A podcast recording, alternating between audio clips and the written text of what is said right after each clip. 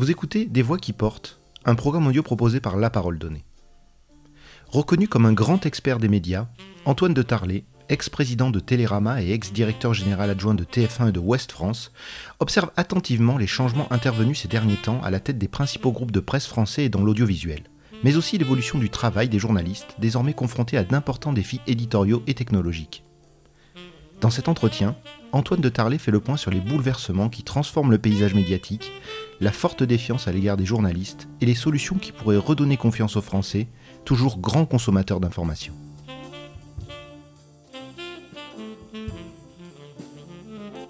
Antoine de Tarlet, en 2019, vous avez publié un ouvrage intitulé La fin du journalisme. Deux ans plus tard, est-ce que la situation s'est améliorée ou au contraire s'est-elle détériorée? On ne constate ni une amélioration ni une véritable dégradation depuis deux ans, c'est plutôt le statu quo, le statu quo qui n'est pas d'ailleurs euh, satisfaisant. Il y a, c'est, vrai que la dérive de certaines télévisions, euh, des chaînes tout info comme CNews, s'est poursuivie et même aggravée. En revanche, euh, il y a quand même des médias qui tiennent bien le coup en France, aussi bien les chaînes du service public qui poursuivent une mission d'information quand même tout à fait méritoire qu'un certain nombre de, de, quotidiens papier, euh, quotidiens nationaux, mais aussi euh, presse régionale. Donc euh, le bilan est mitigé et, ce, que ce qui est le plus préoccupant sans doute et qu'on remarque peut-être moins, c'est le rôle tout aussi important et même probablement croissant des réseaux sociaux dans la circulation d'informations et notamment la circulation de la fausse information, euh, particulièrement euh, remarquable dans, cette période de pandémie de Covid.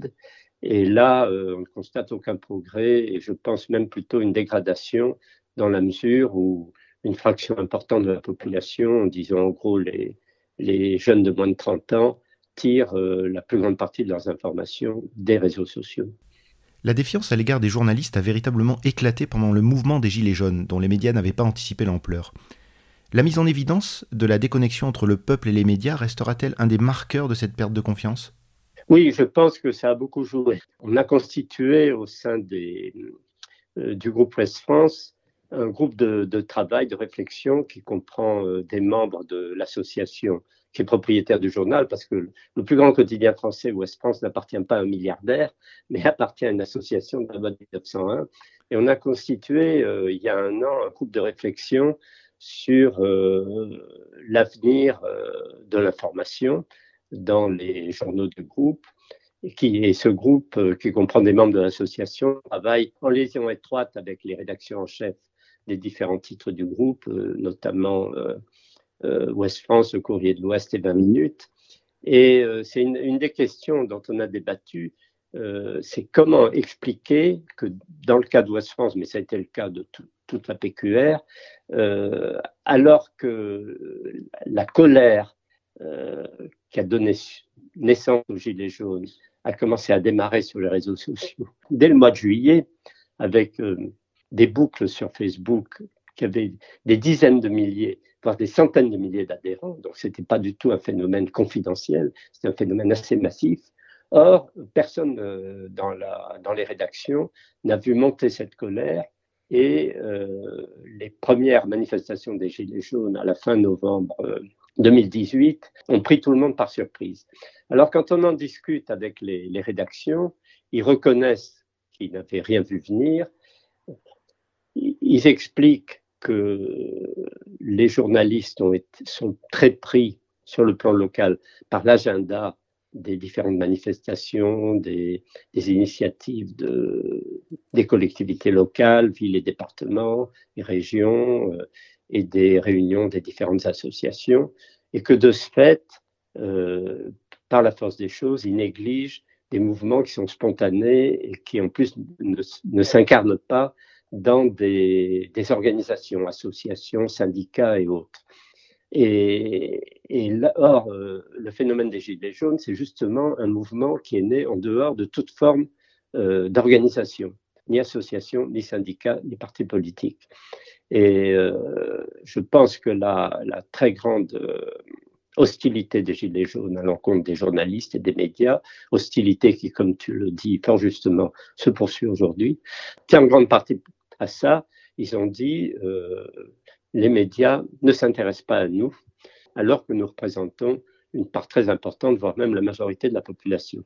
Et il est très significatif que le média que les Gilets jaunes ont plébiscité, c'est la, chaîne euh, russe RT qui diffusait sur Internet et les seuls journalistes ou, ou reporters d'images plébiscités par les Gilets jaunes sur les, sur les carrefours, ça a été les, journalistes de RT parce que eux, ils passaient leur temps à donner en permanence la parole aux Gilets jaunes. Donc là, on a, effectivement un phénomène très, très préoccupant et qui implique, à mon avis, euh, une, réflexion très forte des rédactions de tous les médias un peu responsables pour voir comment, comment suivre euh, l'évolution et les réactions de, des gens qui manifestent sans être pour autant En quoi les journalistes d'aujourd'hui sont-ils différents des journalistes d'hier? Oui, moi je pense que euh, c'est c'est un phénomène très complexe et à mon avis qui a plusieurs éléments d'explication. Je pense qu'il y a un élément sociologique, c'est-à-dire que depuis 20 ans, ou peut-être oui, une vingtaine d'années, les écoles de journalisme en France se sont multipliées. Il y en a aujourd'hui, je crois, une quinzaine. Et euh, elles dominent de plus en plus le recrutement des journalistes dans les rédactions. Et euh, sociologiquement, ces écoles de journalistes euh, reflètent euh, qu'une toute petite fraction de la population française, fraction très urbaine, très éduquée, euh, appartenant aux classes supérieures. Moi, j'ai longtemps enseigné à l'école de journalisme de Sciences Po, c'était presque caricatural, l'origine sociale des étudiants. Alors ça, ça a joué. je pense que les, rédactions n'ont pas fait un effort suffisant de diversification de recrutement, avec le fait que, par exemple, euh, il, y a une, impuissance des rédactions, à, euh, aussi bien la presse que la télévision, à suivre euh, ce qui se passe dans les banlieues des, grandes métropoles, alors que là, il y a énormément de phénomènes euh, positifs ou négatifs euh, qui se manifestent, mais qui sont peu ou pas du tout couverts parce que c'est un monde qui est étranger socialement à, la plupart des journalistes. Et, euh, en plus, je pense que paradoxalement, Internet euh, a beaucoup contribué à, aggraver la tâche des, des journalistes. C'est un paradoxe parce que d'un côté, on peut reprocher aux journalistes de, de, ne pas suivre suffisamment, même pas du tout sur Internet, les mouvements de protestation sociale tels que les Gilets jaunes, et en même temps, ils passent euh, euh, les rédactions leur demandent de multiplier les, commandes de texte, ce qui fait que les journalistes sont obligés de fournir simultanément le, site internet du journal euh, ou de la télé et, et, le, et, le, et les publications papier, ce qui leur donne beaucoup plus de travail qu'avant et finalement euh, les empêche euh, souvent d'aller sur le terrain. Donc il y, y, a une espèce de, de rôle paradoxal d'Internet. Euh, d'un côté, on ne suit pas ce qu'on devrait suivre, et d'un autre côté, ça accroît la charge de travail des journalistes. Face à la désinformation et aux manipulations, comment réagissent les tenants des valeurs du journalisme? Oui, ben c'est extrêmement difficile de réagir parce que, alors, il y a eu une, réaction, la plupart euh, un certain nombre de journaux et l'agence la, France Presse ont créé des, cellules pour analyser et, et rejeter euh, les fake news. Donc euh, là, il y a eu un, réel effort depuis cinq ans. Je rends particulièrement hommage d'ailleurs au site, à l'équipe de, l'agence France Presse là-dessus. Donc il y a eu un, effort réel pour contrer les fake news. Le problème, le problème, c'est que les gens qui lisent les fake news sont, dans la très grande majorité des cas, des gens qui ne lisent pas ou qui ne regardent pas les médias traditionnels. Ce ne sont pas des gens qui lisent euh, Le Monde ou West France ou, La Provence ou même qui regardent, euh, qui regardent les journaux télévisés de France 2 ou de France 3. Donc, euh, les efforts pour rectifier et rejeter les fake news s'adresse à un public qui est déjà convaincu que ces fake news sont, fausses. Alors que les gens qui, croient aux fake news sont des gens qui, ne sont jamais en contact avec ces cellules de, de, contrôle, de surveillance des fake news. Donc là, là on, a, on a un problème qui me paraît euh, très très difficile à résoudre et qui tient au fait que en Europe, comme d'ailleurs aux États-Unis, on voit se développer euh, depuis cinq ans euh, des systèmes d'information par boucle des réseaux sociaux et notamment de Facebook qui sont parallèles aux médias traditionnels et les gens qui, sont, qui appartiennent à ces boucles ne, ne lisent pas les médias traditionnels. Donc, les solutions sont quand même pas évidentes. Faut-il voir derrière l'évolution du métier de journaliste l'intervention des nouveaux propriétaires des médias? Ben, Je ne vois pas, à mon avis, la seule, la seule exception, euh, je ne pense pas que les, nouveaux propriétaires, que ce soit euh, Xavier Niel ou, que ce soit euh, Drahi ou, Bernard Arnault, les nouveaux propriétaires de médias, et euh, fait particulièrement évoluer le métier des journalistes et, les titres qui, qui gèrent dans l'ensemble se comportent plutôt d'une manière correcte dans le traitement de l'information. L'exception, qui est évidemment sur toutes les lèvres, c'est le cas de Bolloré. Et là, Bolloré, incontestablement, euh, dans les, les, les, médias qui contrôlent, a, a entraîné des, des, transformations importantes et extrêmement préoccupantes. C'est le cas de Canal+, dont le, secteur d'information qui était très dynamique et qui multipliait les documentaires d'investigation a été complètement réformé et aujourd'hui ne joue plus du tout ce rôle. C'est le cas de CNews euh, et, et, d'Europe 1 qui ont été complètement bouleversés avec des, rédactions complètement remaniées dans des orientations très précises en direction de, l'extrême droite. Donc, dans ce secteur-là, euh, là, il y, a, des changements très importants. Mais ce n'est qu'un secteur. Je pense dans le reste de la presse, euh, moi, je ne vois pas de, de changement et au contraire, euh, je trouve qu'il y a beaucoup d'efforts, d'investigation, de recherche. Ce qui est intéressant, parce qu'il ne faut pas être négatif, il faut être positif, c'est ces coopérations internationales pour explorer des, grands dossiers, comment un certain nombre de, journaux et de chaînes de télévision d'Europe et d'Amérique unissent leurs efforts euh, pour traiter, euh, par exemple, les, les, phénomènes de, de l'évasion fiscale ou autre. Ça, c'est quelque chose qui n'existait pas il y a dix ans. Vincent Bolloré semblerait intéressé par le rachat du Figaro. Que pensez-vous de la concentration de médias entre les mains d'un seul homme? Phénomène qui d'ailleurs ne concerne pas que Bolloré et qui n'est pas nouveau puisque Robert Hersan avait en son temps ouvert la voie. Bah, je crois qu'il faut, effectivement être très vigilant. Alors c'est vrai que les phénomènes de concentration de la presse ont des hauts et des bas. Il y a, il y a 30 ans, euh, comme tu le dis fort justement, euh, c'était Hersan qui, qui, contrôlait près de 40% de la presse quotidienne française. Le groupe Hersan a volé en éclats. Euh, là, Bolloré euh, investit dans les médias, mais même s'il même arrivait à prendre le contrôle du Figaro, euh, son domaine serait quand même relativement restreint. Il n'a aucune emprise, par exemple, dans la presse quotidienne régionale, qui représente la très grande majorité de la diffusion de la presse quotidienne. Et, et à la télévision, CNews a une audience qui est assez faible. Euh, il y a 7 à 800 000 personnes. La France a 65 000, 66 millions d'habitants. Il y a 800 000 personnes qui regardent ces news. Donc, c'est pas c'est pas non plus euh, euh, pas non plus déterminant. Ce qui ce qu'il faut voir, c'est les interactions entre les, les médias et, et, les réseaux sociaux. Et là, le problème, à mon avis, un des problèmes majeurs quand même, c'est le rôle, le rôle des grandes plateformes numériques. Parce que euh, en France, Facebook, avec ses filiales, WhatsApp, Instagram et autres, à mon avis, est beaucoup plus puissant que Bolloré.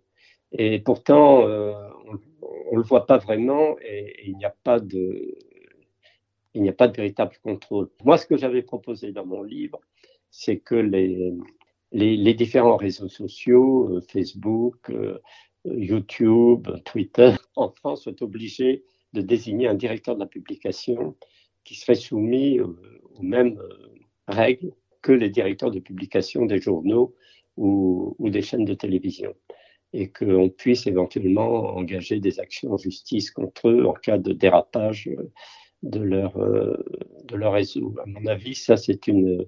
Je pense que ce serait une réforme. D'ailleurs, je, connais beaucoup d'avocats qui sont très favorables et je pense que c'est une réforme qu'il faudrait faire parce que il y a d'un côté la presse les médias traditionnels, mais il y a cet énorme espace numérique euh, qui, qui, dérape en permanence. Euh, on le sait bien.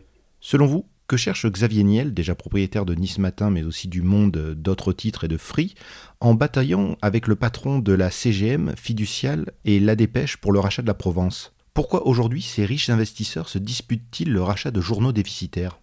Effectivement, le cas de Niel est très énigmatique parce que euh, voilà un homme qui ne s'exprime jamais en public, qui n'a jamais donné la moindre indication sur euh, sa vision des, médias, euh, qui même a déçu certains de ses partenaires médias.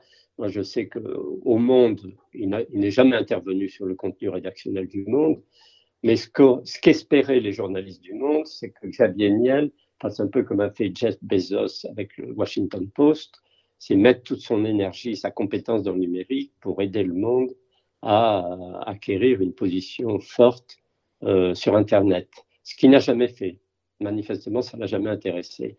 Alors, euh, pourquoi il, a, il constitue progressivement ce groupe de presse avec le bloc euh, Nice Matin euh, Provence, puisque je pense qu'il aura, il va avoir le contrôle de la Provence, avec France Antilles, avec Le Monde. il y a certains disent qu'il vise à faire des opérations immobilières profitables, ce qu'il ce est en train de faire à Nice Matin. Euh, d'autres pensent, ce qui n'est pas incompatible, qui cherchent aussi une certaine forme de respectabilité et qui pensent que du fait qu'il est propriétaire euh, à la fois de, journaux dans le Sud et puis du monde, euh, lui donne, l'ouvre ses entrées dans les, ministères, à l'Élysée et, autres, et, lui donne un poids pour les affaires qui sont vraiment importantes pour lui, qui sont d'une part free et d'autre part ces affaires immobilières euh, qui, sont, qui sont absolument gigantesques. Donc, euh, c'est un peu l'hommage du vice à la vertu. Il semblerait, mais comme il ne s'exprime jamais, on peut essayer de deviner, qui vise à acquérir une respectabilité qui lui permettrait de mieux gérer, euh, avec plus de profit, ses autres affaires. Doit-on redouter que ces nouveaux propriétaires de médias soient plus portés sur l'influence que sur le journalisme? Oui, oui, ça va forcément de pair. Moi, je pense, pour prendre un autre exemple, je pense que le fait que Bernard Arnault soit propriétaire et d'un grand quotidien régional qui est le Parisien et d'un quotidien majeur euh, dans le domaine de, l'information économique et les échos, euh, manifestement, il cherche, il cherche une influence qui, là aussi, lui ouvre euh, ouvre les voies de la politique. Le fait que Bernard Arnault et Xavier Niel et tous les deux, enfin c'est une notoriété publique, hein, je ne trahis aucun secret, et tous les deux leurs entrées à l'Élysée et des liens euh, étroits avec le, président Macron, euh, c'est quand même pas non plus l'effet du hasard. Ça vient de leur poids industriel, mais ça vient aussi du fait que tous les deux contrôlent euh, des médias importants, Le Monde d'un côté, Les Échos et Le Parisien de l'autre. Lors de changements d'actionnaires majoritaires issus du monde des affaires et proches des milieux politiques, les journalistes craignent parfois d'être transformés en influenceurs. Est-ce une crainte justifiée? Oui, non, mais c'est une crainte qui est, qui est justifiée, surtout que c'est dans les rédactions, ce sont des processus très feutrés. Euh, il ne faut pas du tout imaginer, par exemple, que Bernard Arnault euh, décroche tous les jours son téléphone pour donner l'ordre au rédacteur en chef des échos euh, de faire sa une sur tel ou tel sujet. Ça ne se passe pas comme ça, c'est beaucoup plus subtil, plus feutré, ce sont des échanges informels, des influences qui se jouent entre le propriétaire et les rédactions. Je, pense en même temps, dans la plupart des rédactions, les journalistes euh, réagissent, euh, ils obtiennent euh, souvent quand même des, conventions avec l'actionnaire qui protègent une certaine, une certaine indépendance. Donc pour le moment, pour le moment, je pense que les choses se passent relativement bien, sauf, dans le cas des, publications liées au groupe Bolloré.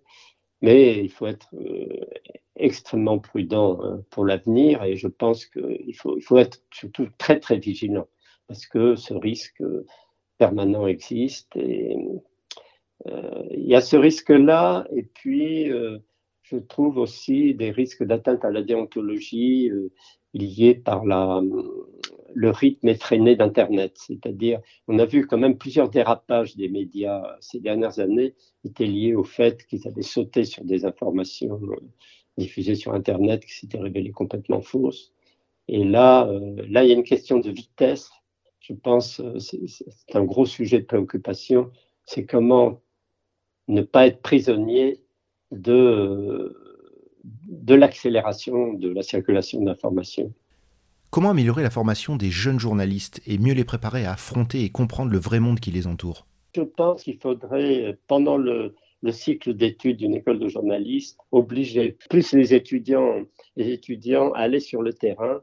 Et quand je dis aller sur le terrain, aller sur des terrains pas forcément favorables ou, plaisants, euh, c'est-à-dire euh, aller, euh, aller dans les banlieues, voir ce qui se passe dans dans la France profonde, les obliger à faire des stages, soit, euh, soit dans les, quartiers, des quartiers difficiles, soit dans des, des zones reculées et, très défavorisées de la France rurale, pour qu'ils sortent un peu de ce climat euh, hyper urbain dans lequel ils vivent et, euh, et qui les empêche, à mon avis, d'avoir une vision de la réalité de la société française.